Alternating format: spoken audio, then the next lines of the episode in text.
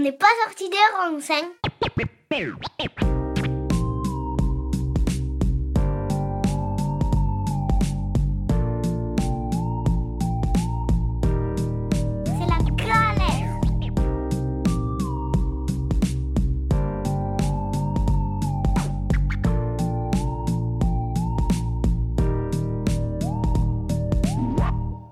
Bonjour à tous, bienvenue sur Radio Alliance Plus et Rage pour un nouvel épisode d'OPSR, la saison 2. Euh, je suis toujours accompagné de Victor. Salut Victor. Salut Jordan. Est-ce que tu peux rapidement m'introduire le sujet du jour? Et bien sûr, puisque aujourd'hui, euh, nous avons le plaisir d'évoquer un sujet qui est très évoqué en ce moment, étant donné que nous sommes dans un contexte de guerre sur le sol européen, de montée euh, du nombre de régimes populistes et dictatoriaux de par le monde, et également de montée euh, des eaux du réchauffement climatique. Il est donc aujourd'hui légitime de se poser la question des conditions d'accueil que nous réservons aux personnes migrantes arrivant sur le territoire européen, et plus précisément le territoire français. Pour parler de ce sujet, de ce sujet plus qu'important, nous avons aujourd'hui l'honneur de recevoir deux personnes. La première, c'est donc la directrice de l'association AMI, pour Association pour les migrants, euh, Julie Huou, et le second, c'est monsieur Éric Timel, délégué départemental au Secours catholique. Merci à tous les deux pour votre temps et euh, Bonjour. bonjour. Merci. Voilà, bonjour. Euh, pour commencer, euh, peut-être commençons par un peu de sémantique. Euh, Est-ce que vous pouvez nous définir un petit peu la différence entre un immigré, un migrant et un réfugié, pour commencer? Alors, euh, un migrant, c'est quelqu'un qui, qui est en train de migrer. Donc, c'est une personne qui est en train de se déplacer. Et une fois qu'elle est arrivée quelque part et qu'elle s'installe sur euh, le sol d'un nouveau pays, euh, son statut change, ou en tout cas la façon dont on peut la définir euh, change. Cette personne n'est plus en train de, migrer, elle s'installe quelque part et elle devient pour le pays d'accueil un immigré. Donc quelqu'un qui est venu de l'extérieur et qui s'installe dans ce pays.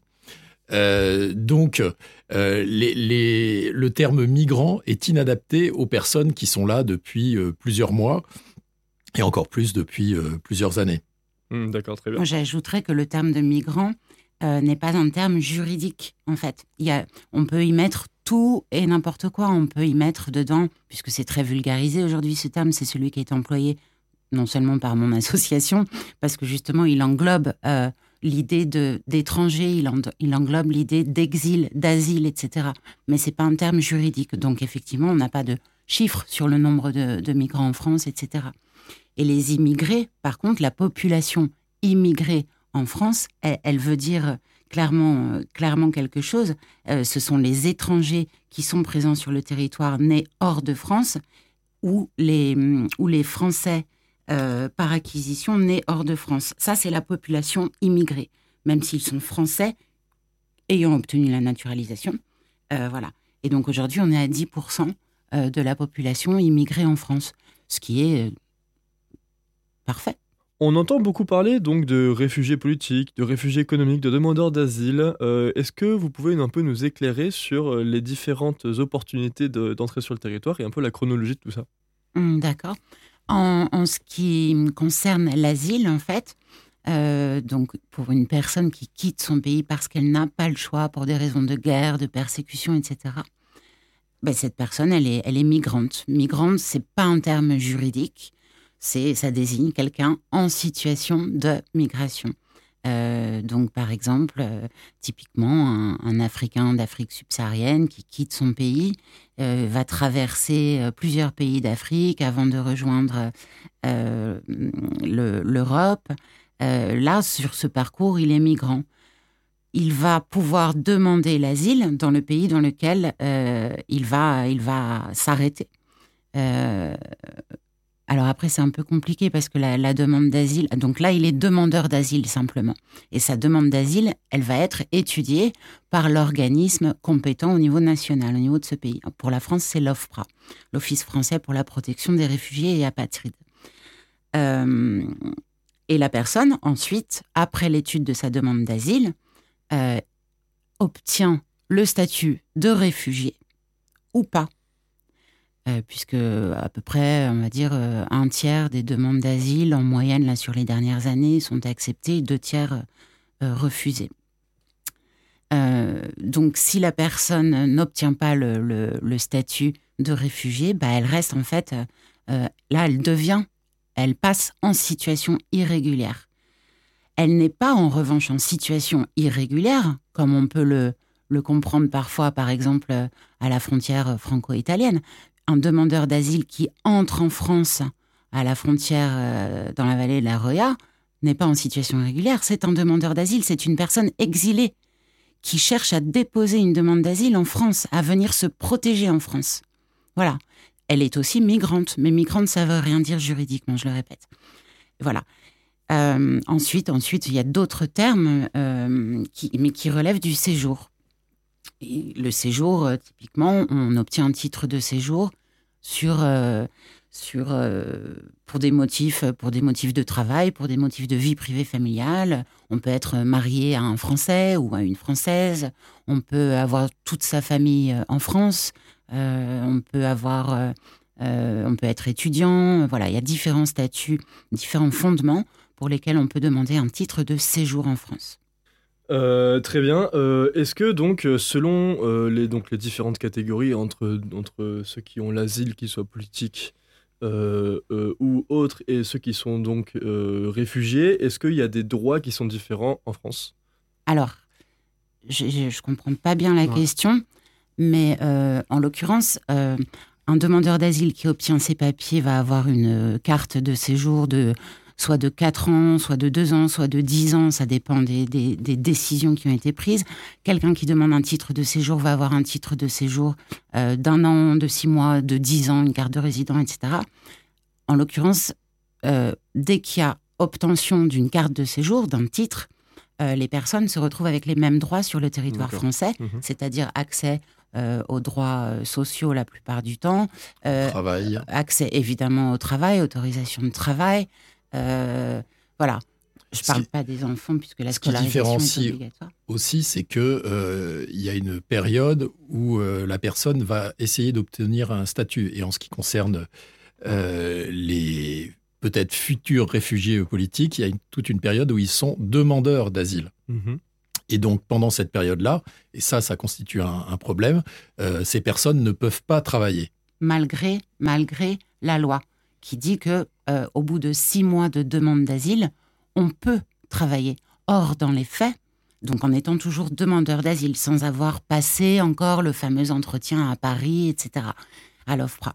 Euh, et en fait, dans les faits, rares sont les préfectures à donner l'autorisation de travail à un demandeur d'asile.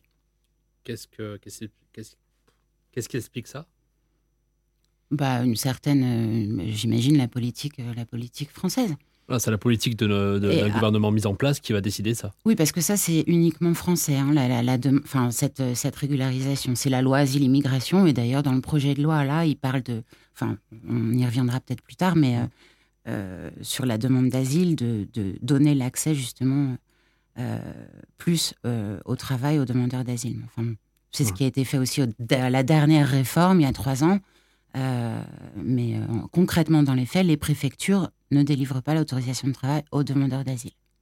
Mais est-ce que par exemple, là, on, il a évoqué le, droit, euh, Victor, tout à l'heure, mais si euh, là, actu- actuellement, il y a une croissance migratoire euh, qui, est, en augmentation, on le sait, par rapport à des contextes géopolitiques, des contextes climatiques. hein. donc on sait que avec le temps, on va avoir de plus en plus de situations donc d'enjeux migratoires qui vont grandir en France. Est-ce que vous pensez, vous savez, vous avez, on, répond, on peut répondre directement par rapport à ce que... Moi, je réagis par rapport au terme croissance migratoire. Oui, En fait, là, on, vient de recevoir, c'est public, les chiffres de demande d'asile de 2022. Euh, de- pour l'année 2022. Donc là, elles viennent de sortir en janvier 2023. Ce ne sont pas encore des chiffres définitifs, mais en gros, on a, enfin, voilà ce que disent euh, les, les rapports, 156 000 demandes d'asile. Donc là, je parle juste de l'asile en 2022. Si on met entre parenthèses la période Covid 2021 et 2020, en 2019, on était à 150 000. Euh, Voilà, la différence, oui. elle, est, elle est minime, Vous dire sachant a que trois ans se sont en fait, c'est juste euh, une constante, non, c'est dire. hein. pas ce que je dis. On sent, on sent que les gens, effectivement, fuient des situations. Euh, Il y a eu l'Ukraine, il y, a- il y a eu l'Afghanistan en 2021, euh, il y a- et il y aura d'autres d'autres crises comme ça. Mais, mais c'est pas une. Et, même dans, dans l'histoire, on a connu d'autres périodes euh, de forte euh, immigration. Euh, après, après, la Première Guerre mondiale, on a eu une immigration importante des, des, Polonais qui sont venus contribuer à reconstruire la France. Et aujourd'hui, on se trouve dans une situation économique du marché du travail qui fait que on peut euh, admettre plus d'étrangers et délivrer plus de titres de séjour euh, permettant de, travailler. Mais le contexte politique fait que on ne veut pas le dire. Donc il y a beaucoup d'étrangers qui travaillent, mais qui travaillent en situation euh, irrégulière, sans avoir de droit de, travailler, mais qui contribuent à, l'économie. Et, tout le monde le sait mais on ne va pas le dire pour ne pas alimenter euh, certains courants politiques. Et d'ailleurs, les secteurs en tension euh, dont on parle, on parle du BTP, on parle de l'hôtellerie par exemple, eux disent clairement que sans cette main-d'œuvre-là, mhm. euh, ce serait impossible aujourd'hui de faire tourner les boutiques. Quoi. Oui, mhm. et dans, dans, le Gard, on peut parler du secteur agricole. dans les vignes, moi, je traverse les vignes tous les matins pour venir à, Nîmes à vélo. Et, eh bien, je vois des gens qui viennent d'Amérique latine. Mhm et qui viennent avec euh, des entreprises d'intérim euh, espagnoles. Mais s'ils font ce travail-là, c'est parce que euh, les agriculteurs, les viticulteurs français ne trouvent pas de main-d'œuvre française qui veut faire ce travail-là. Mm. Et le, dans le projet de loi, la, la, le, le, pardon, la régularisation par le travail dont parle le ministre Darmanin n'est autre que bah, qu'une une, mise en loi d'une circulaire qui existait déjà à peu près, mais, mais lui-même se, se, base pour, pour avoir ce titre de séjour si la loi passe en 2023 pour le travail des métiers en tension. Il faudra prouver une présence en France depuis trois ans et huit fiches de paye consécutives sur les deux dernières années. D'accord donc, donc il est tout à fait, l'État est tout à fait conscient des, des, des, des mécanismes et des, et des incohérences, en fait, euh, des, du, système, des failles, en fait. Mm, mm. Parce que c'en est Ils sont d'ores et déjà utilisés, en fait. Bien sûr. Donc le droit au niveau de l'accueil va forcément évoluer par rapport. Là, vous disiez, euh, vous disiez tout à l'heure assez, assez intéressant, c'est qu'en fait, on écoute un peu les sirènes euh, de la droite, de l'extrême droite, et on essaie de répondre un peu dans nos choix politiques à ces sirènes-là. Et donc, forcément, par rapport à ça, euh, il va avoir des, euh, ça va se durcir forcément. Les capacités d'accueil, les droits au niveau de l'accueil vont se durcir par rapport à ces enjeux migratoires qui vont quand même être croissants par rapport à des enjeux climatiques qui vont arriver dans les prochaines années. Oui, oui, bien sûr, on va répondre à certaines attentes de l'opinion publique, mais ces attentes, elles sont aussi euh, nourries par le discours des, politiques. En fait, l'une des principales revendication, l'un des principaux plaidoyers du Secours catholique par rapport aux questions euh, migratoires, c'est euh, la question du traitement digne des personnes qui arrivent ici. Traitement digne euh, dans les préfectures, traitement digne aux frontières en Italie, entre l'Italie et la France, l'Espagne et la France, et puis à, Calais, mais aussi traitement digne dans, dans le discours. moi, je me souviens bien d'un discours d'un homme politique de gauche qui s'était présenté pendant peu de temps euh, à, la, présidentielle, qui disait tous les étrangers ne sont pas des délinquants. Mais derrière ça, ça, voulait dire qu'il alimentait ce discours. Euh, étranger égal délinquant, pas tous, mais quand même, euh, qui faisait de l'assimilation entre des gens qui sont des Français nés en France et de enfants Mhm. issus d'immigrés mhm. et, qui faisaient l'amalgame, euh, par exemple, disant qu'il y a des immigrés qui s'en tirent bien euh, et, et, qui font honneur à la France. Et il parlait de Zidane. Zidane euh, est, né en France. Donc, mhm. on, est dans la confusion et on, a un discours qui, qui, qui, qui façonne la façon dont une bonne partie de l'opinion publique va voir euh, les, étrangers qui, arrivent en France. Mais en même temps, le traitement médiatique de cette problématique est quand même assez considérablement euh, faible euh, et, très peu élevé en termes de, niveau, je veux dire. avant de préparer un petit peu, j'avais vraiment très peu d'informations sur le sujet, et, mais en tout cas, j'ai l'impression que le traitement médiatique, il est vraiment au ras des pâquerettes. Vous avez un avis là-dessus, peut-être? Moi, ce que je vois, euh, c'est qu'on parle, on parle des étrangers en France euh, toujours euh, sous un aspect négatif, en fait. On, va, on va pointer du doigt. euh, non, c'est pas vrai. Là, j'ai un petit flash sur celui qui a eu la médaille d'honneur, là, quand il a sauvé, pas, la médaille d'honneur, la Légion d'honneur, quand il a sauvé un petit garçon ou quelqu'un par la, la- la terrasse. voilà. Ça, c'était une histoire positive. Mais mais qui, elle était faite pour mettre en avant.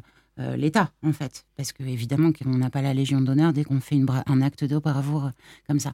Mais euh, voilà, tout ce qu'on voit en ce moment sur les étrangers, c'est les démantèlements des camps à Calais par la police française, qui n'hésite pas à les réveiller avec un moins 10 ressenti à Paris hier matin, en tapant dans leur, dans leur duvet par terre. Et, et voilà, en éteignant à chaque heure, ils repassent éteindre les feux qu'ils font pour se réchauffer sous les, sous le- les lignes de métro, porte de la Chapelle.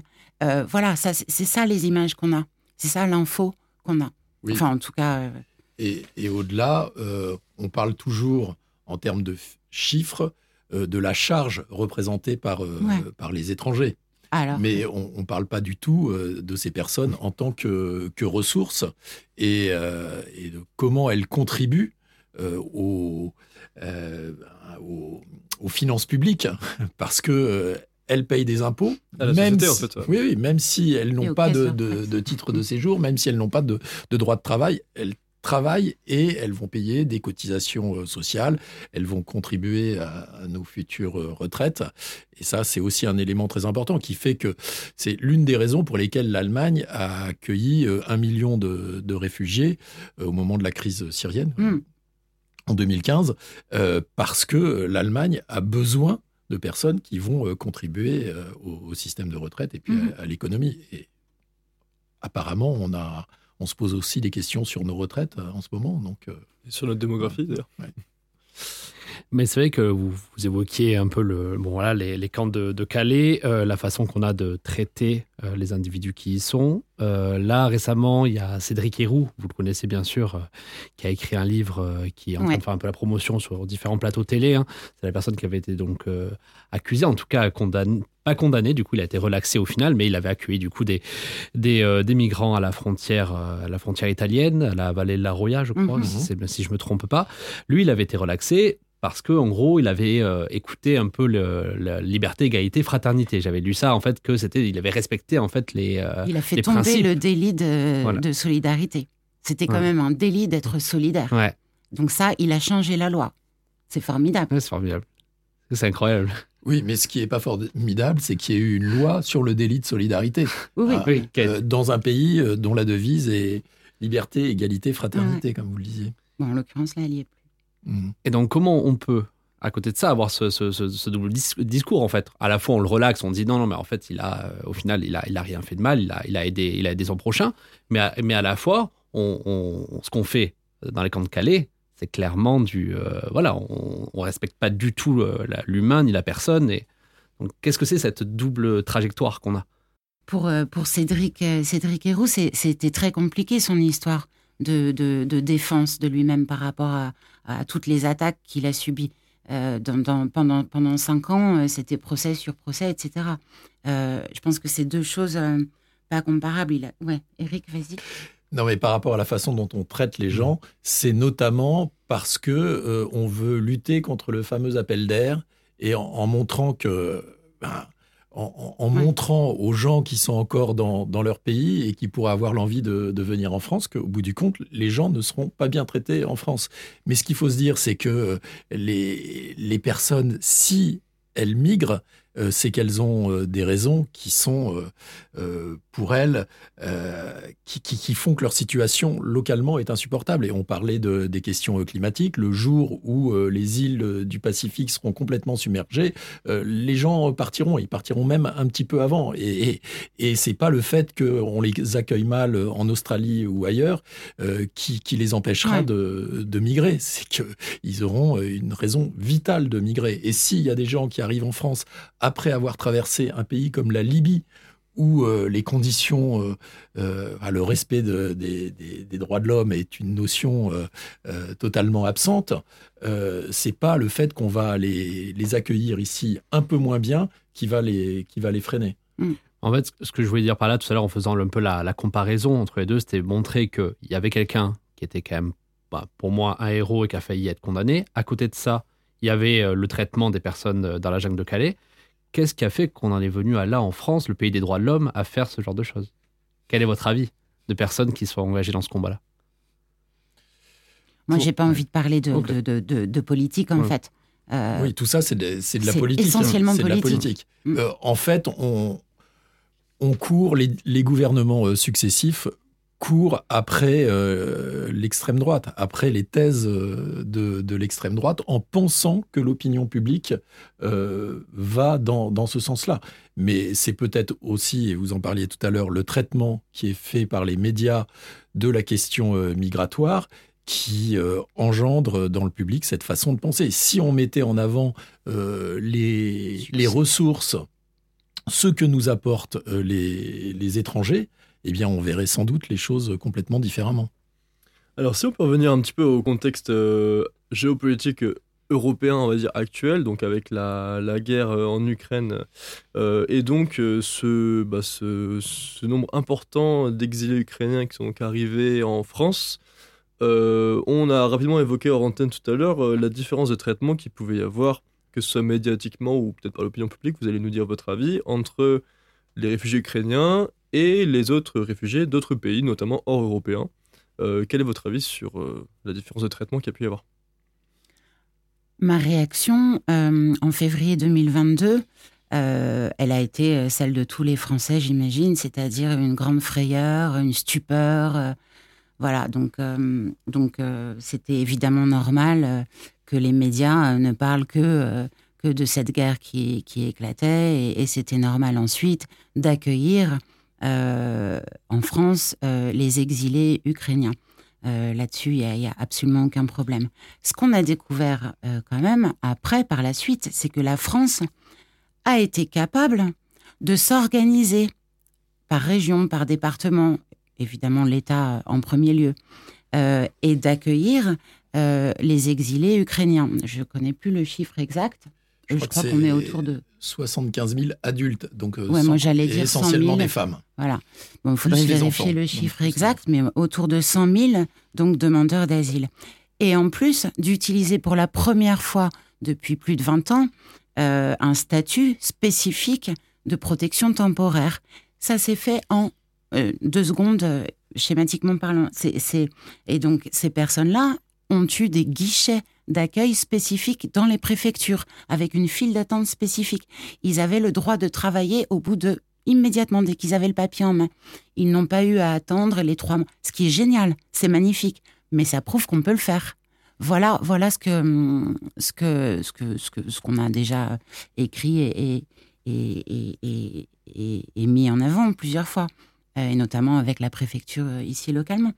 Euh, on en parlera euh, tout à l'heure, mais quand il y a des délais euh, qui sont hum, à peine ou peu respectés par la préfecture et qui mettent parfois les gens en situation irrégulière, alors que pour cette population ukrainienne, évidemment méritante, là n'est pas la question. Voilà, je pense aussi qu'on a été tous touchés. Il y, a, certainement, de la part de l'État, il y a eu la, pression européenne, la pression, que l'Ukraine, c'est nous. c'est Voilà. Donc cette proximité euh, ressentie par tous, évidemment. Euh, il n'empêche que, voilà, c'est la preuve que c'est possible, que quand on le veut, on peut. Il y a eu des accueils euh, physiques spécifiques pour les Ukrainiens, des systèmes d'hébergement dédiés spécifiques, donc des lignes budgétaires dédiées spécifiques, etc. D'ailleurs, elles existent toujours. Donc, pour, pour nous, c'est une expérience qui est extrêmement positive parce que on peut montrer que lorsque l'accueil est bon, euh, donc avec des capacités euh, d'hébergement, des moyens mis en place en fait. euh, des, euh, des procédures facilitées euh, dans, dans les préfectures Ouais. et, et la possibilité de, de travailler, qui est vraiment l'essentiel, eh bien, euh, ça passe très facilement. On est en capacité d'accueillir les gens et de leur permettre de, de travailler. Mais je crains qu'il y ait quand même une grande forme de racisme. Euh, voilà, en France et ailleurs, les Ukrainiens nous ressemblent. Euh, je pense qu'on ne ferait jamais ça, et d'ailleurs on ne l'a pas fait pour la crise afghane en, en été 2021. Euh, moi, personnellement, avec un couple afghan, j'ai été mise à la porte de l'accueil de la préfecture du Gard et on est reparti euh, en, pleurant, en fait. Euh, voilà, c'est pas les mêmes. C'est pas les mêmes approches. Et, ça, je ne peux pas m'empêcher de le dire parce que c'est une réalité. Oui, et il y a eu des choses euh, frappantes, alors qui étaient à la fois belles et euh, euh, très très inquiétantes. On a pu nous proposer au moment de Noël, nous demander la possibilité d'accueillir une famille une famille ukrainienne pour euh, pour Noël, mais les gens voulaient des, des Ukrainiens. Alors euh, c'est un bel élan du cœur parce que c'est pas évident de- d'ouvrir sa porte à, à des étrangers au moment de, de Noël. Euh, mais euh, ça ça montre que l'émotion et le fait que ben forcément par la proximité on se sent beaucoup plus euh, touché, concerné par cette guerre que par ce qui se passe euh, en Érythrée, euh, en Afghanistan euh, ou, ailleurs, ben, ça a un impact euh, extrêmement fort sur notre façon de, voir les choses. Et d'ailleurs, les, portes, toutes les portes des Français se sont ouvertes quasiment. Beaucoup, beaucoup de monde a accueilli chez soi un ou des réfugiés exilés ukrainiens. Et, et, c'est cet élan de solidarité, parce qu'en fait, c'est ce qui s'est passé en 2022.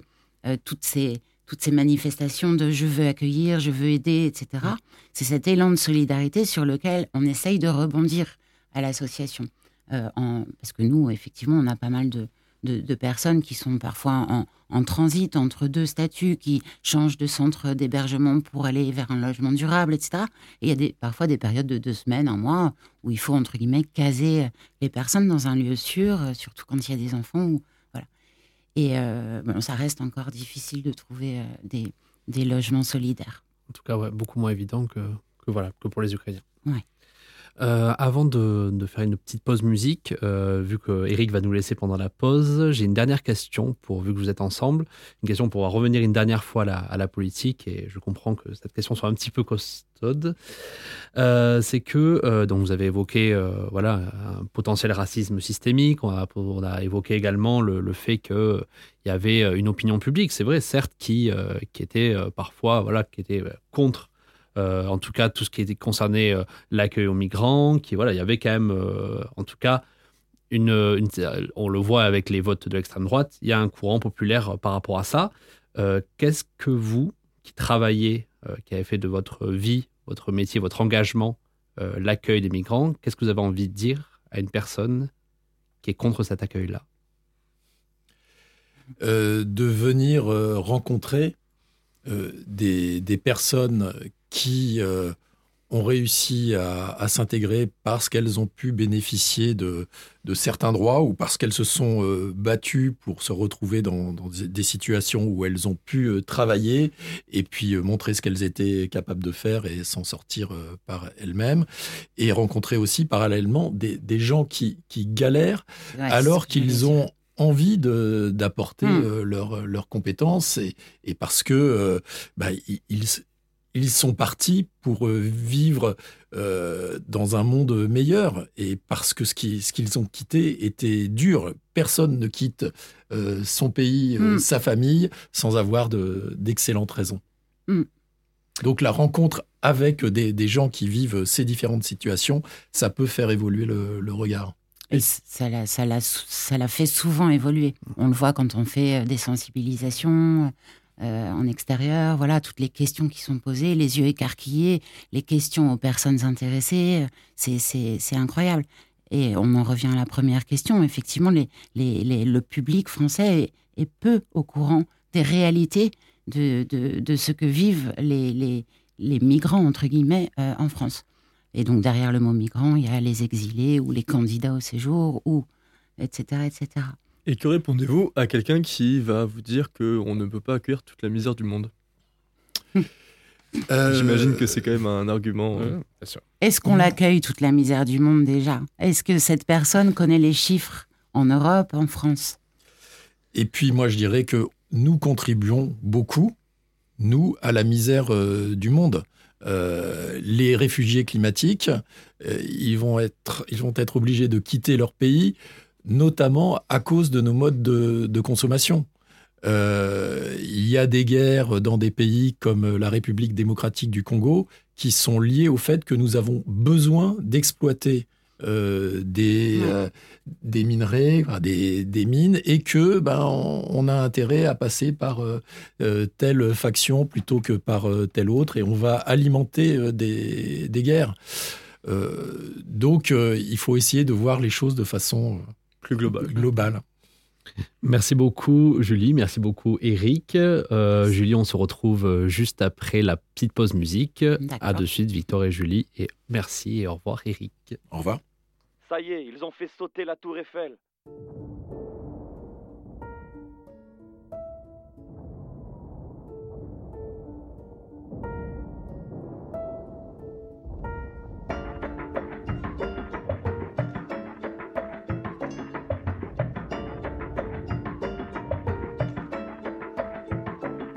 Ça y est, ils ont fait sauter la tour Eiffel. On pensait pas qu'ils oseraient, mais le mal est fait.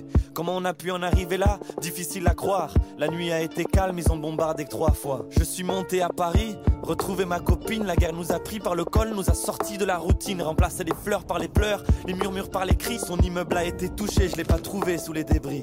Je vais rentrer bredouille, rejoindre ma famille dans le premier train. Le départ est prévu pour demain matin. Les hommes sont capables de merveilles et des pires folies. Ça fait quatre jours que j'ai pas de nouvelles d'Oli. Putain, c'est la guerre, on a cassé nos tours d'ivoire. Moi, qui l'ai connu qu'au travers des livres d'histoire, je veille sur la famille, c'est vrai. Nos parents se font vieux, on entasse des bus, on bloque les routes, on se protège comme on peut. Et la foule fuit ses fous sans camisole.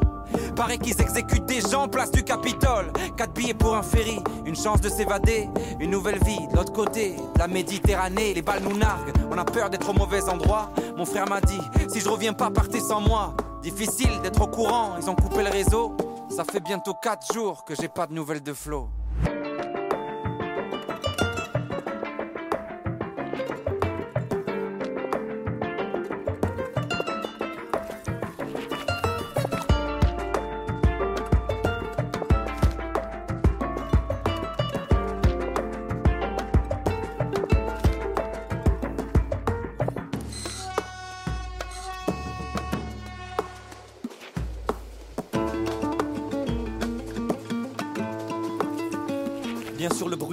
Me rend insomniaque. Certains ont mis toute leur maison au fond d'un petit sac. Le train s'arrête et redémarre, me donne des hauts le cœur. On a fait en deux jours ce qu'on faisait en six heures. Je dois rejoindre la famille au port de Marseille, mais j'ai pris du retard. Je crois bien qu'ils vont partir sans moi. Quel cauchemar Pas grave, je les rejoindrai en barque. Pas de réseau, impossible de choper une barre. Je vois une enfant au sol, lui demande si elle est seule. Elle dit qu'elle a vu ses parents couchés sous des linceuls. Les hommes sont capables de merveilles et des pires folies. Ça fait bientôt six jours que j'ai pas de nouvelles d'Oli. Direction Marseille, un tas dans la soute. On fait semblant de pas voir tous les corps qui longent la route. Les villes ont changé, la vie et l'horreur aussitôt. Les métros sont des dortoirs, les cinémas des hôpitaux. Sur le port, on se bouscule, on s'entasse devant. D'un coup, le ferry apparaît, certains tueraient pour une place dedans. À bord, je pleure l'état de ce monde. On a attendu mon frère jusqu'à la dernière seconde. On veut pas être là-bas, on veut juste être autre part, enfin respirer. Comme le lendemain d'un cauchemar, le bateau démarre. Je fixe son sillage sur l'eau. Ça fait bientôt 7 jours que j'ai pas de nouvelles de Flo.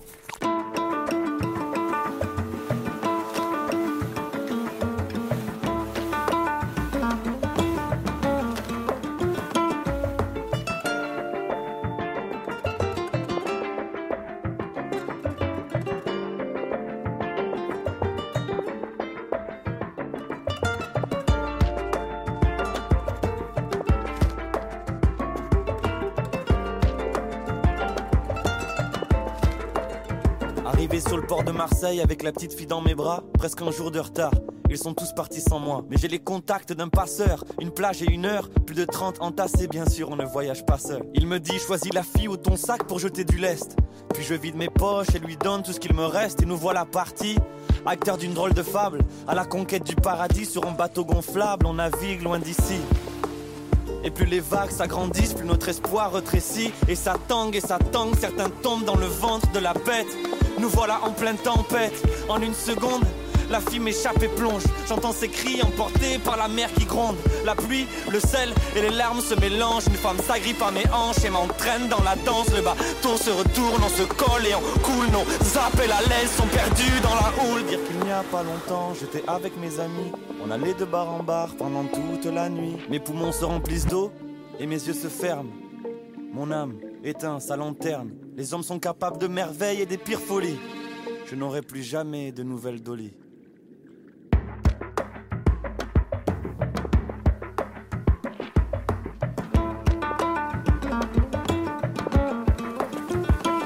Le bateau accoste, première vision des barbelés. Ça, mon frère ne m'en avait pas parlé. Encore des armes et des pare-balles. On nous fait signer des papiers dans une langue qu'on ne parle pas. On nous fouille, on nous désinfecte comme des animaux. On nous sépare de mon père, pas le temps de lui dire un dernier mot. Dans des camps provisoires, des couvertures, un matelas. Un niçois me raconte qu'il est là depuis des mois. Toulouse me manque déjà.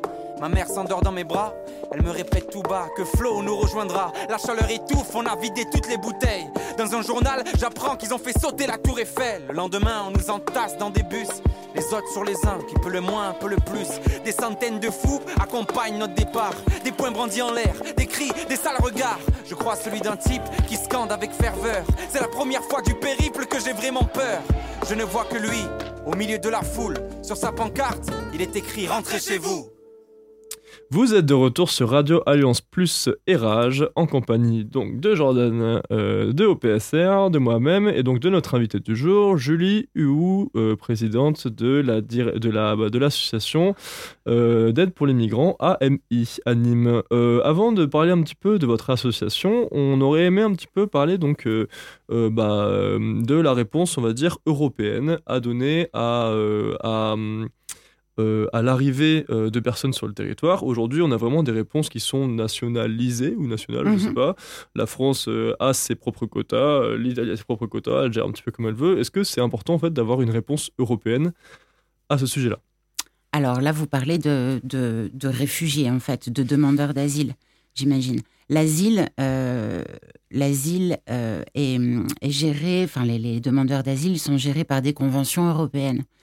Euh, effectivement, euh, il est question de, remettre en, question pas mal de, thématiques et de simplifier pour harmoniser euh, l'accueil en Europe. alors il y a quelque chose qui, doit être réformé, voire effacé complètement de, ces traitements, de ces, de ces, pardon, de ces conventions c'est le, règlement Dublin. Euh, c'est celui qui dit, et qui est complètement injuste, humainement parlant, qui avait été fait il y, a, plus de 25 ans, qui avait été écrit il y a plus de 25 ans dans un autre contexte, mais qui dit qu'un demandeur d'asile euh, demande l'asile dans le premier pays de l'espace Schengen euh, qu'il traverse. En l'occurrence, pendant ces dernières années, les, les, migrants, je reprends ce terme exprès, arrivaient essentiellement par l'Italie. Euh, alors aujourd'hui, c'est Italie, Espagne, euh, voilà. Mais, mais, et donc, arriver ensuite en France, puisque c'était leur, leur objectif, France ou Allemagne ou ailleurs, a été mis sous procédure Dublin, c'est-à-dire obligation de retourner dans le premier pays d'accueil. Avec donc ce qui crée non seulement de, de, l'anxiété, des angoisses, etc., mais aussi qui va un peu à l'encontre des droits de l'homme. Euh, voilà, ça c'est quelque chose qui depuis des années doit être repris. Chaque année ça revient euh, au sein de l'Union européenne, voilà, mais, mais ça n'a toujours pas vraiment changé. D'accord. Euh, très bien, merci beaucoup. Euh, est-ce qu'on souhaitait un peu parler de votre association Est-ce que vous pouvez nous la décrire et parler un peu des actions que vous effectuez au quotidien? Alors, l'association pour les migrants AMI a été créée en 2017, fin 2017, par moi-même. Euh, suite à un constat, en fait, c'était vraiment à peu près un an après justement le démantèlement de la jungle de, Calais et la création des centres d'accueil et d'orientation à Nîmes. C'était la première fois à Nîmes. Et, donc j'ai accompagné euh, à titre bénévole pas mal de, migrants dans différentes associations pendant à peu près un an, entre fin 2016 et fin 2017. Et j'ai constaté au bout de après avoir acquis de, la confiance et voilà, que euh, ces, demandeurs d'asile et d'autres personnes que, je que je fréquentais dans les associations étrangères n'avaient pas de point de repère dans le à Nîmes ou dans le Gard en, général. En fait, il n'y avait pas de d'endroit de, où ils pouvaient revenir, poser des questions, faire suivre leur dossier, etc. Ils étaient un petit peu à l'époque, parce que le système était aussi nouveau, mais en ce qui concerne les demandeurs d'asile, brinque-ballé, si j'ose dire, d'une association à une autre, d'une institution à une autre, et eux ne comprenaient pas le pourquoi euh, du comment de, toutes ces étapes euh, qui parfois étaient très longues. Donc voilà, donc c'est comme ça que AMI euh, a, été créé avec trois axes de travail principaux qui sont toujours les mêmes aujourd'hui. Un axe justement d'accueil, d'orientation et d'accompagnement à long terme des personnes, avec euh, évidemment tout ce qui est euh, euh, comme éthique, l'accueil humain inconditionnel, le sourire malgré les, difficultés, le, le temps qu'on passe avec les gens, l'écoute, etc. on est à peu près à 800, 800 familles ou individus en moyenne accompagnés dans la durée. Et vous êtes nombreux? par an. On est depuis peu deux salariés. J'étais toute seule euh, salariée euh, avant. Là, on est deux salariés et puis, on va dire, cinq bénévoles actifs euh, avec nous à l'accueil. En tout cas, c'est l'objectif là, de début, 2023. C'est très difficile de trouver des bénévoles qui, connaissent le droit des étrangers un minimum pour lire rapidement le langage dans une décision administrative ou juridique et, et qui connaissent aussi bah, voilà, ce dont je vous parlais tout à l'heure, les moyens d'accéder à un titre de séjour ou pas, parce que c'est aussi quelque chose d'important chez nous. On ne va pas euh, faire un dossier de régularisation, entre guillemets, si on sait que ça ne rentre pas dans le cadre légal du CESEDA. Et un deuxième axe de, travail qui est un axe de sensibilisation, voire de formation parfois, sur euh, toutes les questions migratoires en fait, et les, et les enjeux qu'il y a derrière, les réalités que vivent ces personnes euh, à Nîmes, en France. Euh, voilà, et on, intervient à la demande ou, euh, ou de nous-mêmes lors d'occasions particulières dans les établissements scolaires ou sur la place publique ou après une séance de cinéma. Voilà. Et un troisième axe qui est une veille permanente sur, sur la, politique en termes d'asile et d'immigration. Donc, par exemple, là, on est assez actif sur le projet de loi asile-immigration de 2023 et, euh, et des actions euh, comme celle qu'on vient de faire en novembre, en fait, de, de plaidoyer qui visent à, qui vise à communiquer et à, et à faire valoir euh, les, les, les, droits des, des, personnes, des groupes de personnes, en l'occurrence là des étrangers, auprès de, de l'État ou des collectivités territoriales, ça dépend des cas. On a fait beaucoup d'actions à l'époque quand il y avait beaucoup de mineurs non accompagnés en 2019 à Nîmes. Euh, d'ailleurs, on est toujours euh, en ce moment dans une, dans une action commune avec d'autres associations pour eux qui sont un peu. Enfin, voilà. Euh, et, et, et, là, on vient d'écrire effectivement un, courrier de trois pages à Madame la préfète du Gard et Monsieur le ministre Darmanin qui, qui met en, en, lumière un petit peu et qui, qui détaille les dysfonctionnements de, la préfecture du Gard depuis la crise sanitaire en termes d'accès au séjour. Voilà un peu les trois axes euh, de, notre, de notre association et on est ouvert quatre jours euh, euh, pleins par semaine et disponible sur rendez-vous ou sans rendez-vous. voilà. Ok, très bien. Quels sont les, les, plus gros problèmes aujourd'hui auxquels vous faites face au quotidien? Bah, Clairement, depuis la crise sanitaire, notre public a beaucoup évolué. On a eu moins de, de demandeurs d'asile et de mineurs non accompagnés euh, depuis 2020, aussi parce que pendant longtemps, les frontières étaient fermées, euh, même après le Covid, enfin voilà. Là, notre public est composé à 80-90% essentiellement de, de, personnes qui sont euh, bah, souvent depuis très très longtemps en France, typiquement des Algériens, des Marocains, qui sont intégrés en France, qui ont des enfants, qui travaillent en France et qui ont des difficultés euh, à renouveler leur titre de séjour. Et d'autres, évidemment, à faire une première demande. On a aussi beaucoup de cas de première demande. Donc des gens euh, qui viennent pour rejoindre leur famille étrangère en, règle hein, en France, ou des gens qui viennent pour un contrat de travail, ou des gens qui viennent étudier, etc. Mais dans le, dans le cas des, des personnes qui sont là depuis longtemps, on peut se dire, mais comment ça se fait? Ben voilà, c'est ce qu'on a découvert en fait là depuis, depuis la crise sanitaire.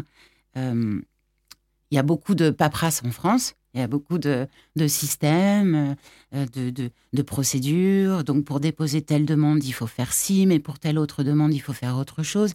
Il y a la numérisation des services publics, la, la dématérialisation des services publics qui a été un petit peu accentuée. Ceci dit, la préfecture du Gard reste évidemment ouverte à, l'envoi de courriers pour, pour de nombreux dossiers. Et heureusement, parce qu'en fait, numériser des dossiers qui font 3 cm d'épaisseur, c'est juste mission impossible pour des personnes qui n'ont pas de scanner ou de. Voilà. Euh, et donc, la, préfecture a, accumulé au départ beaucoup de retard, euh, puisqu'elle a fermé, comme tout le monde, pendant le confinement de, mars 2020. Euh, et ensuite a eu du mal à récupérer ce retard. En plus, il y a, effectivement un manque de personnel flagrant euh, dont on a discuté avec, euh, avec euh, la préfecture au service de la direction des étrangers, à la direction des étrangers. en parallèle, il y a plus de demandes là en 2022 qu'en 2020-2021, de, de, demandes de titre de séjour ou de demandes de renouvellement.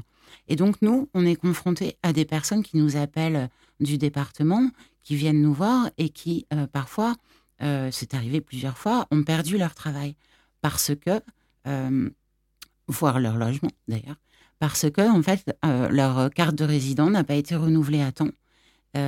donc les droits CAF ont cessé, l'employeur n'a plus eu confiance en l'employé puisqu'il attendait la nouvelle carte de séjour qui n'arrivait pas. Enfin voilà. donc en fait là à peu près, je dirais, j'ai pas de chiffre à donner, mais au moins un quart, si ce n'est euh, si ce n'est euh, un tiers de notre public, c'est un public qui ne devrait pas venir vers nous. Et donc nous, notre rôle, c'est ben, déjà de les rassurer, de contacter. On travaille avec beaucoup de cabinets d'avocats spécialisés euh, ici, et c'est de, contacter aussi la préfecture, avec laquelle d'ailleurs on, travaille très bien, et, pour pour pour mettre en avant l'urgence de telle ou telle situation. Donc en fait, vous mettez quand même. Et les gens sont traumatisés en fait. Les gens sont, euh, sont épuisés, épuisés d'attendre, épuisés de, de, de, ne pas comprendre parce qu'en fait, il y a aussi un manque de réponse. Il n'y a pas de réponse. Euh, donc en fait, les gens attendent sans savoir. Voilà. Donc nous, on explique les procédures, les délais, légaux, pas légaux, etc. Donc vous mettez en avant quand même le manque de moyens aussi mis en place par l'État, comme dans beaucoup d'autres services publics, mais en tout cas pour le service aussi. Euh, oui, oui, on en a parlé récemment avec le secrétaire général en préfecture, oui.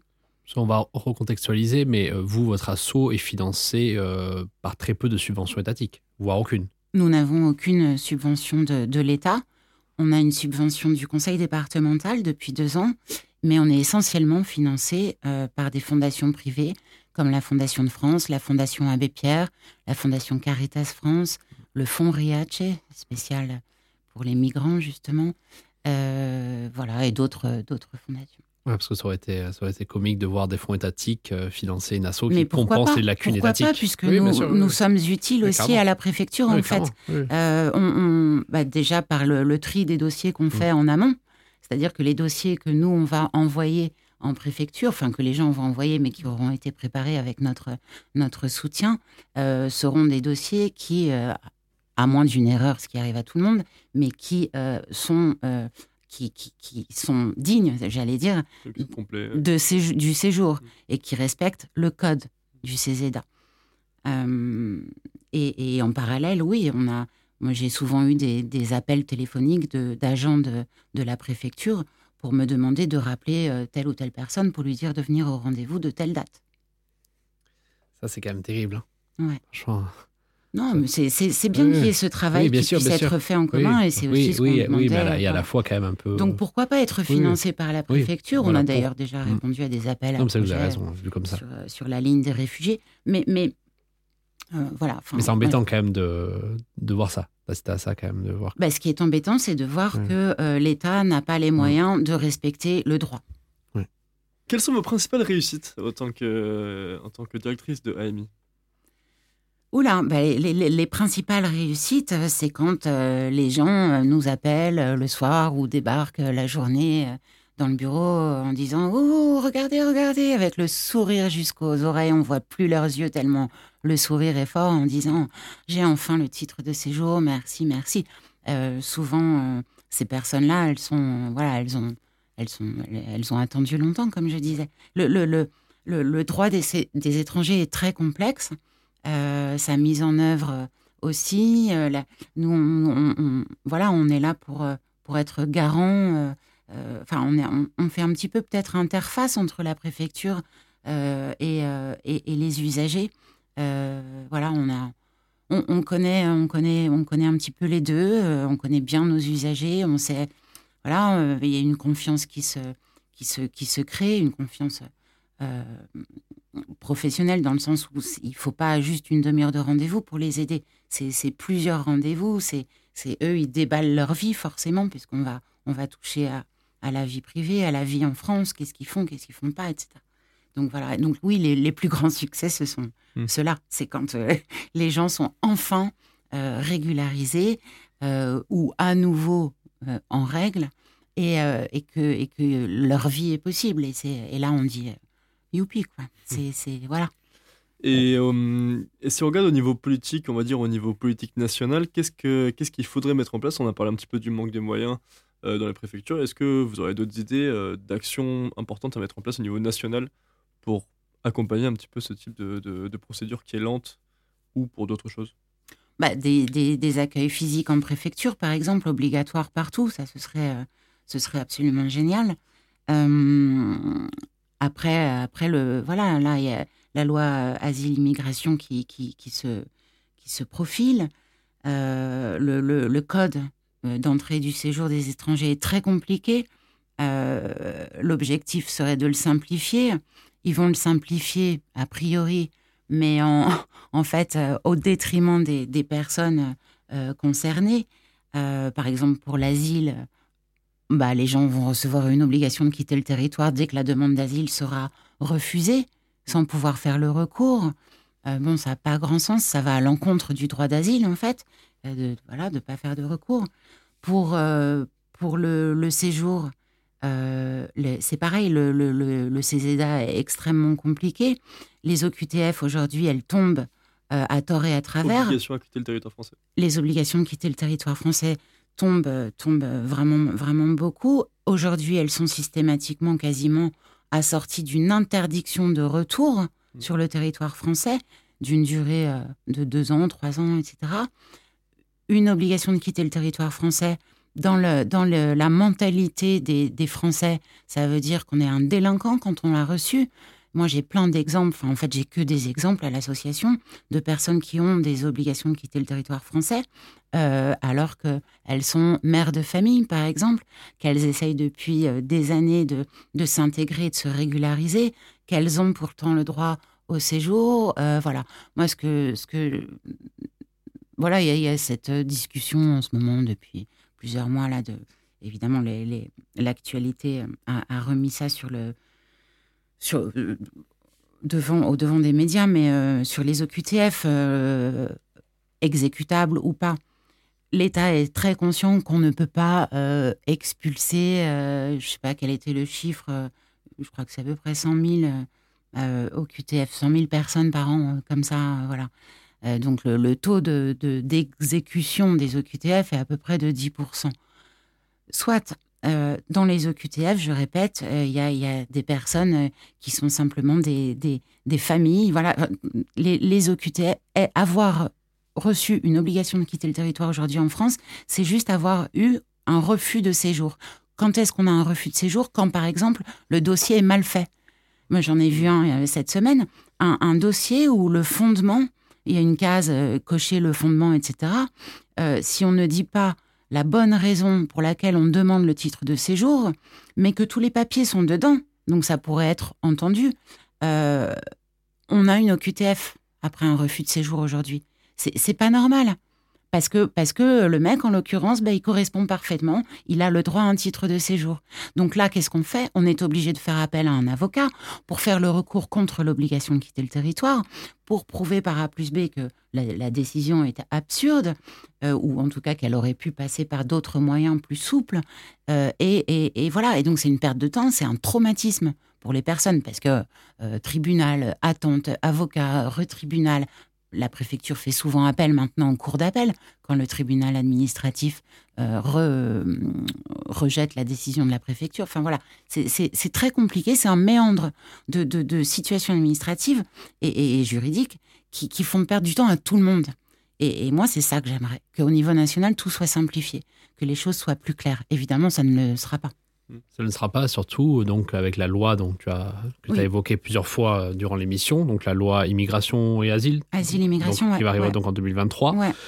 Euh, si tu devais, euh, voilà, pour conclure, rapidement me définir tes craintes par rapport à cette loi-là, quelles sont un peu tes, peurs et sur quoi ça va découler? Alors, il y, a deux choses. Il y a la partie, partie asile, la partie séjour, la partie éloignement, donc tout ce qui est exécution des obligations de quitter le territoire. sur l'asile, donc pour les demandeurs d'asile, il y a l'idée de, créer, de, régionaliser euh, cette institution, l'OFPRA, qui est euh, indépendante. De la régionaliser, donc de mettre des, petits guichets OFPRA euh, quasiment au sein des préfectures. Donc le risque, c'est de, que, cette institution ne soit plus indépendante de l'État. Ça, par exemple, c'est quelque chose qui est peut-être risqué pour le droit d'asile enfin, si on remonte aux conventions de Genève. Euh, pour, euh, en ce qui concerne le séjour, et puis et je reviens sur l'asile, ce que je vous disais tout à l'heure, quand une demande d'asile va être refusée, il y aura une obligation de quitter le territoire obligatoirement. Euh, aujourd'hui, il y a des demandes d'asile qui sont refusées et qui sont, qui sont reprises et qui sont reprises par la CNDA parce qu'il y a des décisions qui parfois, voilà, il y a des gens. La demande d'asile, l'entretien est extrêmement compliqué, c'est tendu, c'est, c'est, enfin, la personne, il joue sa vie pour elle. Quand euh, on a, on a traversé 15 pays et, qu'on a mis trois ans à arriver à Paris à cet entretien, euh, c'est évident qu'on n'est pas clair.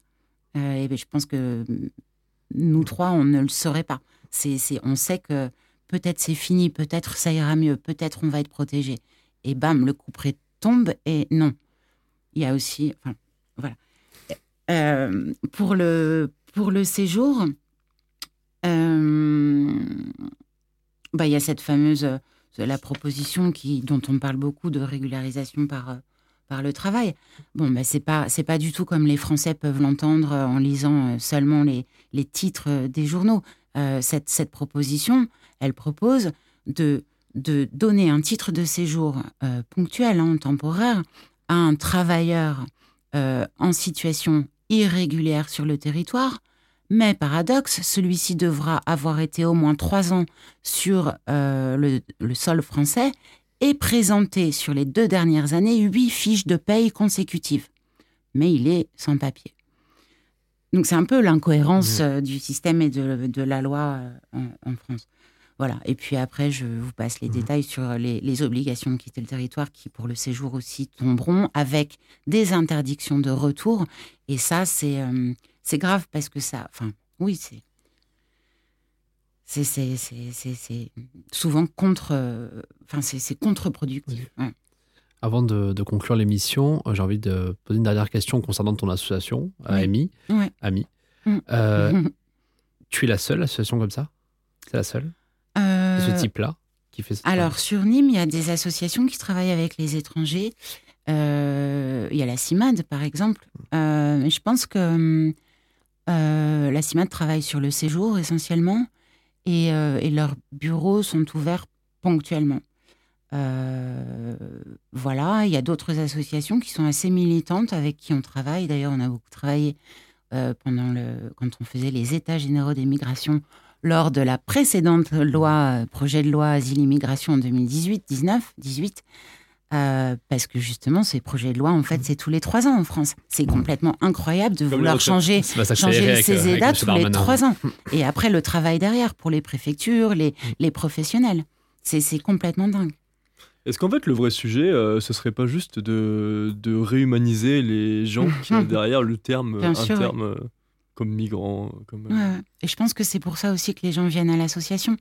C'est qu'on est une association, je pense, très humaine. Je le dis avec euh, ouais, modestie, parce qu'on nous le dit tellement souvent que. Et, et, en même temps professionnel. Donc, euh, donc c'est. c'est nécessaire. La- L'accueil, euh, l'accueil euh, euh, en France, euh, il est, c'est des cases, c'est des cases. On met les gens dans des cases, on va les mettre dans un, dans un euh, dans un centre d'accueil pour demandeurs d'asile pendant un moment. Euh, dès que la demande est refusée, bam, on va les remettre à la rue. Alors ils vont passer sur un dispositif d'urgence avant de trouver une solution, etc. Euh, je pense que la France se, met un peu un voile devant les yeux, parce que évidemment on est tous conscients de ça et, l'État en premier lieu. Mais voilà, oui, c'est ça. Il faudrait se mettre plus à la place des gens, humaniser, humaniser, humaniser, oui, à fond. Comme tu l'as dit, euh, Cédric, Hérault avait évoqué euh, l'usage du terme euh, migrant, qui, qui n'aimait pas trop. Donc, Hmm. Oui, lui, il que- n'aime pas. Nous, on a appelé l'association pour les migrants comme ça parce que, parce que justement, der- derrière le mot migrant, il y a cette idée de mouvement, Mm. il y a cette idée de migration. Mm. C'est pas un gros mot. Oui. C'est devenu un gros mot ces dernières années. Mais c'est pas un gros mot, c'est, ça a une clairement. définition. Et pour terminer, euh, Madame Yu, est-ce que vous pouvez nous dire euh, qu'est-ce qu'en tant que citoyen on peut faire si on est sensible à la question et euh, si on a envie d'aider un petit peu euh, les personnes que vous accompagnez?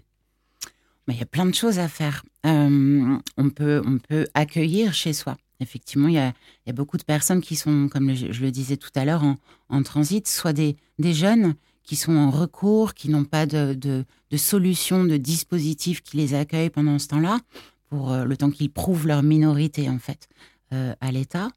Euh, et ceux-là sont à la rue. À Nîmes, il y a des jeunes à la rue en ce moment. Et, et c'est très difficile de trouver des hébergements chez des gens, alors que c'est la seule solution, puisque voilà, on peut s'impliquer dans des associations. Euh, on peut devenir bénévole, s'impliquer deux heures par semaine, euh, rencontrer les gens, euh, proposer des activités avec eux à l'extérieur ou en groupe dans les associations. On peut motiver, en parler au- autour de soi. On peut discuter de ce sujet de façon, de façon appropriée. Voilà, non, il y a, Il y a plein de choses à faire. Il y a plein de choses à faire. Merci beaucoup, vous deux, pour cette euh, super émission. Merci à Eric Timel qui nous a quittés à, à la première pause musique. Encore merci, Julie, euh, Merci pour à ce vous. super moment. Merci, Victor. Nous, on se retrouve pour un prochain épisode d'OPSR sur Radio Alliance Plus et Rage. On n'est pas sorti des ronces, mais on peut toujours essayer. Allez, bye.